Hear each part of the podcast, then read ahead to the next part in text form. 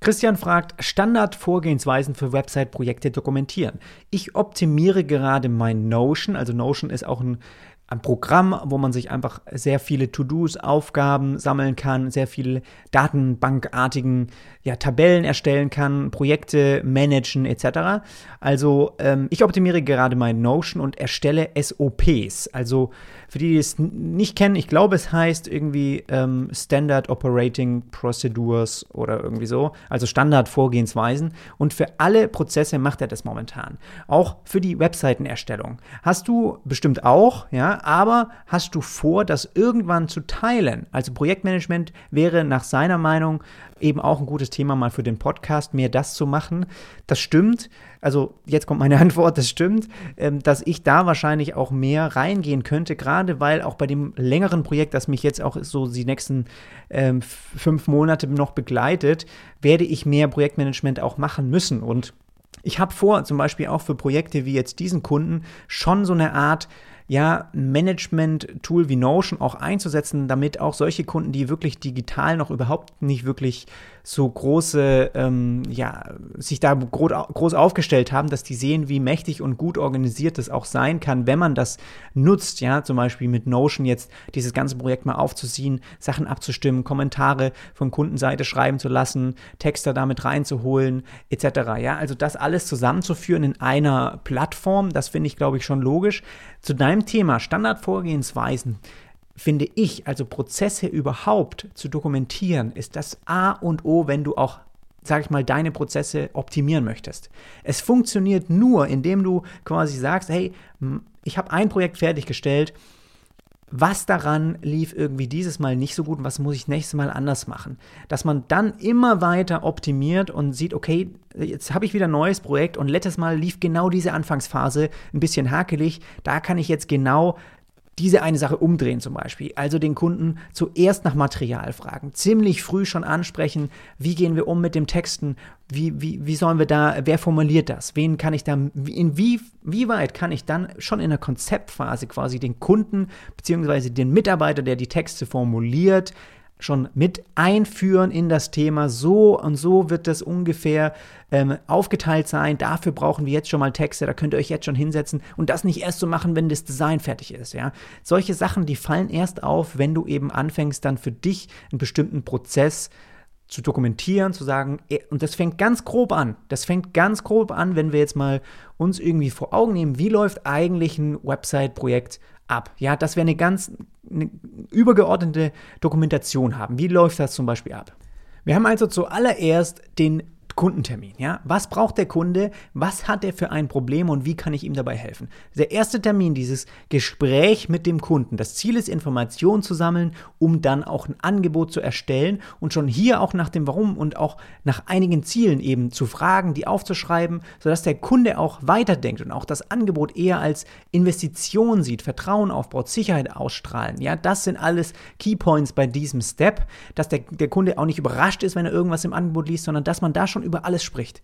Und diese, das ist, sagen wir mal, der erste Termin. Der zweite Termin wäre wär irgendwie, welche Informationen sollen gezeigt werden? Wie sind die konkreten Ziele? Ja? Also das kann sein, das Angebot wurde bestätigt und dann gibt es noch einen Termin, wo man erstmal sagt, okay, wie gehen wir das Ganze jetzt hier an? Jetzt gibt es ein Kick-Off-Meeting, wo wir uns das Ganze jetzt näher anschauen, weil jetzt sind wir uns sicher, dass wir zusammenarbeiten. So, welche Informationen sollen gezeigt werden? Wie sind die konkreten Ziele? Ja, dann Informationen sammeln, um das, vielleicht das Konzept, vielleicht machst du auch Wireframes für eine Website, die ein bisschen umfangreicher ist. Wenn du auch ein bisschen mehr am Anfang bist, dann hilft das wirklich, sich da erstmal grobe Blöcke zu machen, das aufzuteilen. So, was ist dem Kunde wichtig auf der Seite? Was ist deiner Erfahrung nach wichtig auf einer bestimmten Seite? Was muss auf einer Startseite gezeigt werden? Was sollte auf einer Unternehmensseite gezeigt werden, damit sie Vertrauen ausstrahlen? Das sind alles Erfahrungswerte von vergangenen Projekten, die da dazukommen. Was soll da integriert werden? Ja, das ist, sage ich mal, der zweite Termin. Also Inhalt Inhalte dann auch vielleicht schon vom Kunden anfordern, schon Texte, Bilder schon ins Rollen bringen, dass du das schon möglichst früh hast. Dritter Termin, Ziel, Wireframe, Konzept, Design, Moodboard irgendwie besprechen, eventuell eben Konzept, Design separat besprechen, je nach Projektgröße. Ja, das ist natürlich immer ein bisschen Varianz drin, aber du hast diesen Termin, wo man ein Konzept bespricht, bevor man überhaupt in das Design einsteigt. Du musst die Sicherheit haben, dass der Kunde nicht sagt, oh, wir haben uns das ganz anders vorgestellt, das geht überhaupt nicht in die Richtung, die wir gedacht haben und du bist aber schon irgendwie auf der Kontaktseite und hast alle Hauptseiten schon gestaltet. Das, das willst du ja vermeiden. Und genauso zeigst du dem Kunden, dass du dich eben darüber hinaus strategisch erstmal Gedanken machst, ich konzentriere mich hier nicht nur auf Design, ich helfe dir auch auf ein nächstes Level zu kommen, indem ich schaue, wie können wir die Ziele, die ihr habt für die Website, mit dem Design in Vereinbarung bringen. Wie können wir die zusammenführen? Das Design ist ausgerichtet auf die Ziele, die du als Kunde definierst. Und da ist es nötig, eben erstmal eine Konzeptpräsentation zu machen. Dann Empfehlungen für fehlende neue Inhalte, Textbereiche, sowas einfach, dass der Kunde auch eben produzieren kann oder ein Mitarbeiter von dem Kunden.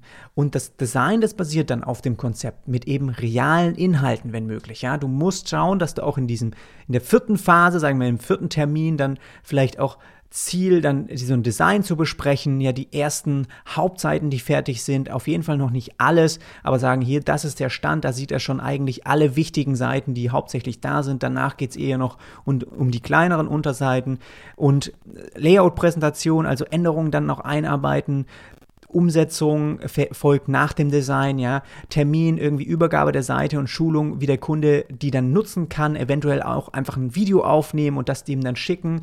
Das muss alles nicht vor Ort sein, gerade heutzutage nicht. Da gibt es wunderbare Tools. Also du siehst schon, wie viele Termine stattfinden. Und das war jetzt übergeordnet ein Prozess wie eine Website von vorne bis hinten, was für Etappen da stattfinden.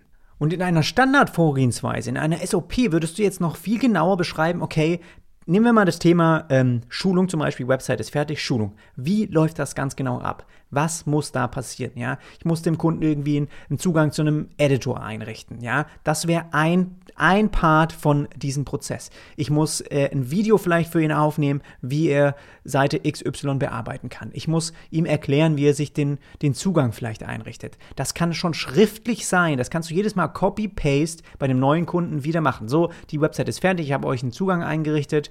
Hier unter diesem Link könnt ihr euch ein Passwort vergeben. Unter diesem Link könnt ihr in Zukunft eure Rechnungen herunterladen, etc. Ja, das kann alles schon dokumentiert sein. Dass man da halt in den beschleunigten Prozess kommt und auch sicher weiß, was ist das nächste, was ist davor.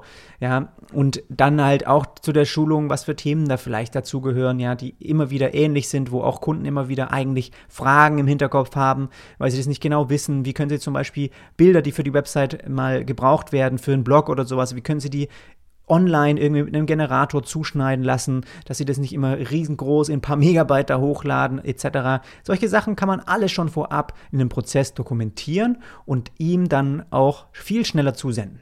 Hier mal noch kurz Werbung in eigener Sache. Und zwar würde ich dir ganz gerne meinen Webflow Online-Kurs empfehlen, bei dem du lernst, wie du eigene Layouts professionell umsetzt ohne dabei eine einzige Zeile Code schreiben zu müssen. Und du fragst dich, wie das geht, wie, du, wie kannst du Webseiten bauen, ohne programmieren zu können. Und genau dafür ist Webflow eben da. Und das ist auch ein Tool, mit dem ich schon seit Jahren arbeite.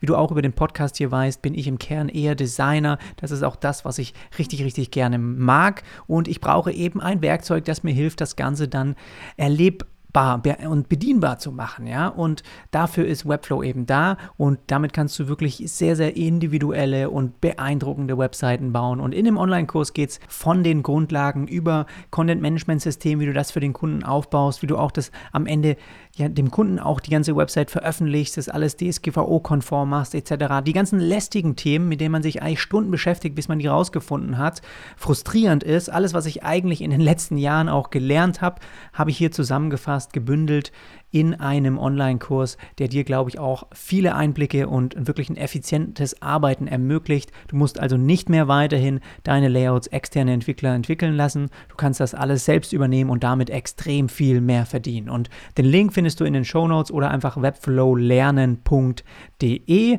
Ich sage es nochmal, webflowlernen.de und da würde ich mich freuen, wenn du da einfach mal reinschauen würdest. Und ich muss dir ehrlich sagen, Christian, ich habe schon so viele Webseiten gemacht, dass für mich dieser Prozess schon ein bisschen ein Stück weit verinnerlicht ist, dass ich bin da, äh, spontan kommen da immer wieder neue Sachen dazu, ja, aber ich, ich weiß, was, was nach welchem Step kommt und wie man dann damit umgeht, auch in Bezug auf den Kunden. Und ganz viel von dem, was ich mache, ist quasi schon drinne in meinem Prozess und ich muss jetzt nicht eine Liste oder sowas abarbeiten. Was ich aber immer mache, und das ist auch Sicherheit für den Kunden, ja, ihm am Anfang auch einen, einen Projektplan zu schicken. In der Woche machen wir das, in der Woche das, in der Woche wird die Abstimmung stattfinden, in der Woche ähm, sendet ihr dieses Feedback, da brauchen wir die Texte, da brauchen wir irgendwie das äh, Bildmaterial, dass das einfach für mich auch eine klare Übersicht ist. Das ist aber auch wieder ein Template, ja, eine Standardvorgehensweise. Ich, ich kopiere mir ein Template und dann füge ich einfach nur neue Daten ein, aber im Prinzip steht da schon drin, dass wir halt das, was ich gerade auch schon gesagt habe, dass es bestimmte Etappen gibt in dem Projekt und die muss ich nur auf den Kunden spezifisch nochmal ein bisschen verändern und ausfüllen, ja. Aber da geht es darum, das zu beschleunigen und dann auch dem Kunden Sicherheit zu geben, wie das jetzt in den nächsten Wochen, Monaten abläuft und dass er dann auch weiß, was nach welchem Prozess kommt. Ja, nicht in Ungewissheit irgendwie äh, verrennen lassen. Das ist ganz wichtig, dass der Kunde hier Sicherheit hat, dass du die Kontrolle über das Projekt auch hast und mitbringst. Und da gehört natürlich sowas dazu. Wenn du jetzt auch sagst, ey, ich bin irgendwie in einer, äh, in einer Phase in meinem Webdesign, in meiner Karriere, wo ich ja, ein paar Sachen, die sind mir noch nicht so sicher, wie man dann damit umgeht, was kommt davor, was kommt danach. Genau dafür ist es gut, sich das wirklich aufzuschreiben, dass man da wirklich mal schaut, ich habe hier mal grob erstmal eine Übersicht, wie ein Projekt bei mir abläuft, ja, und das kann bei dir ein bisschen anders sein, ja, das kann bei deinen Kunden ein bisschen anders sein. Aber dass du es weißt, übergeordnet, und dann schaust du dir die einzelnen Phasen nochmal genauer an, wie unterteile ich die? Und schreibst da auch wieder hin, in Stichpunktartig würde auch erstmal reichen. Und das Ganze halt dann einfach einmal zu dokumentieren implementieren. Also ich habe da jetzt auch keinen ähm, kompletten Plan mir irgendwie aufgeschrieben, weil ich dann halt einfach schaue, okay, der Kunde davor war auch schon ähnlich. Ich kann vieles davon übernehmen. Habe dieses Jahr schon vier, fünf E-Commerce-Webseiten gemacht, wo ich einfach sage, ey, da kann ich ein Projekt, was davor stattfand, so, sogar irgendwie ein, irgendeine Sketchvorlage, ja, schon duplizieren, weil da ganz viele Themenbereiche, was man da braucht, ja, Projektübersichtsseite, die ganzen Symbole, die, die, die Karten, die irgendwie die Produktteaser darstellen, ja, irgendwelche ähm, Facts-Banner, irgendwelche ähm, Footer, die ein bisschen größer vielleicht sind, irgendwelche Bezahl-Warenkorb, Checkout-Sachen, die sind alle schon vorab angelegt, die kann ich mir also auch in so einer Art Template einfach nochmal duplizieren und dann ein bisschen anpassen auf das neue Projekt, ja. Plus dann eben Custom-Made kommen neue Seiten dazu für einen Kunden, für seine jeweiligen Ziele. Aber ganz viel ist ja gleich.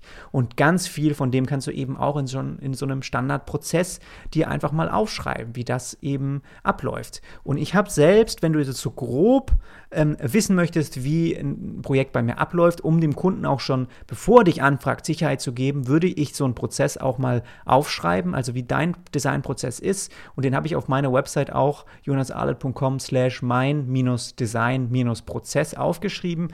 Da würde ich sagen, ist jetzt auch nicht mehr 100% so, wie ich es irgendwie durchführe, aber grob ist das schon das, was dem Kunden einen ersten Eindruck gibt, ja, was alles wichtig ist am Anfang, um überhaupt zu starten. Es kommt die Projektanfrage, es gibt meine Antwort, es gibt ein Beratungsgespräch und eine Vereinbarung, um Vertrauen auch aufzubauen. Was ist in den Sachen immer wichtig? Ja? Wann geht es um Inhalte? Wann geht es darum, die Ziele nochmal zu definieren? Wann geht es um den Preis? Ja? Wann geht es um Angebot und Vereinbarung? Also du willst den Kunden nicht in Unsicherheit irgendwie ähm, lassen. Der darf keine Frage eigentlich offen haben. Der muss Sicherheit haben, dass du das Projekt handelst von vorne bis hinten. Das ist mein Mann, das ist meine Frau. Genau so brauchen wir das. Der, der hat das schon etliche Male gemacht und das, das ist einfach das Wichtige, ja. Und dann einfach den Designprozess auch zu beschreiben, okay, da gibt es erst eine Inspiration, eine Recherchephase, um zu schauen, was kann ich irgendwie ähm, wie bauen wir das auf, um das mit den Zielen von dem Kunden auch in Vereinbarung zu bringen? Wie sehen Wettbewerber aus? Ja, dann gibt es das Konzept, dann gibt es eine Präsentation von, dann gibt es das Design, gibt es eine Präsentation von, gibt es Abstimmungen, ja, und die Umsetzung der Seite. Also die Sachen, die kann man schon auch gut nach außen hin, glaube ich, dann zeigen. Und intern dein eigener Prozess kann nochmal detaillierter sein, dass du da auch verschiedene Sachen eben dir vor, äh, rauskopierst immer wieder, um halt schnell auch bestimmte Dinge zu beschleunigen. Und ich glaube, Christian, da bist du wahrscheinlich auf einem richtig guten Weg, wenn du das alles jetzt auch schon angehst. Ähm, ich müsste das wahrscheinlich, wenn ich jetzt auch ein bisschen mehr Projektmanagement, zum Beispiel bei diesem großen Projekt, was ich jetzt bekommen habe, auch mache, werde ich mir das auch ein bisschen mehr dokumentieren. Aber in der Vergangenheit war es wirklich oft so, dass ich da ganz viel auch von dem Projekt von vorher, ein, zwei Projekte vorher auch mir wieder Sachen nehmen konnte von dem gleichen Ablauf und das hat gut funktioniert. Und dann, ähm, genau, ist es die Erfahrung, die da noch mit reinspielt. Ich habe es jetzt aber nicht picobello alles so eins zu eins aufgeschrieben. Da ist vieles auch in meinem Kopf. Aber sollte es da Neuigkeiten geben, sollte ich da coole Sachen mir irgendwie selbst zusammengebastelt haben, teile ich die selbstverständlich mit dir. Genau das ist ja der Grund, warum ich auch hier diesen ganzen Podcast und überhaupt das Ganze gestartet habe, um es mit dir, meine Erfahrungen zu teilen.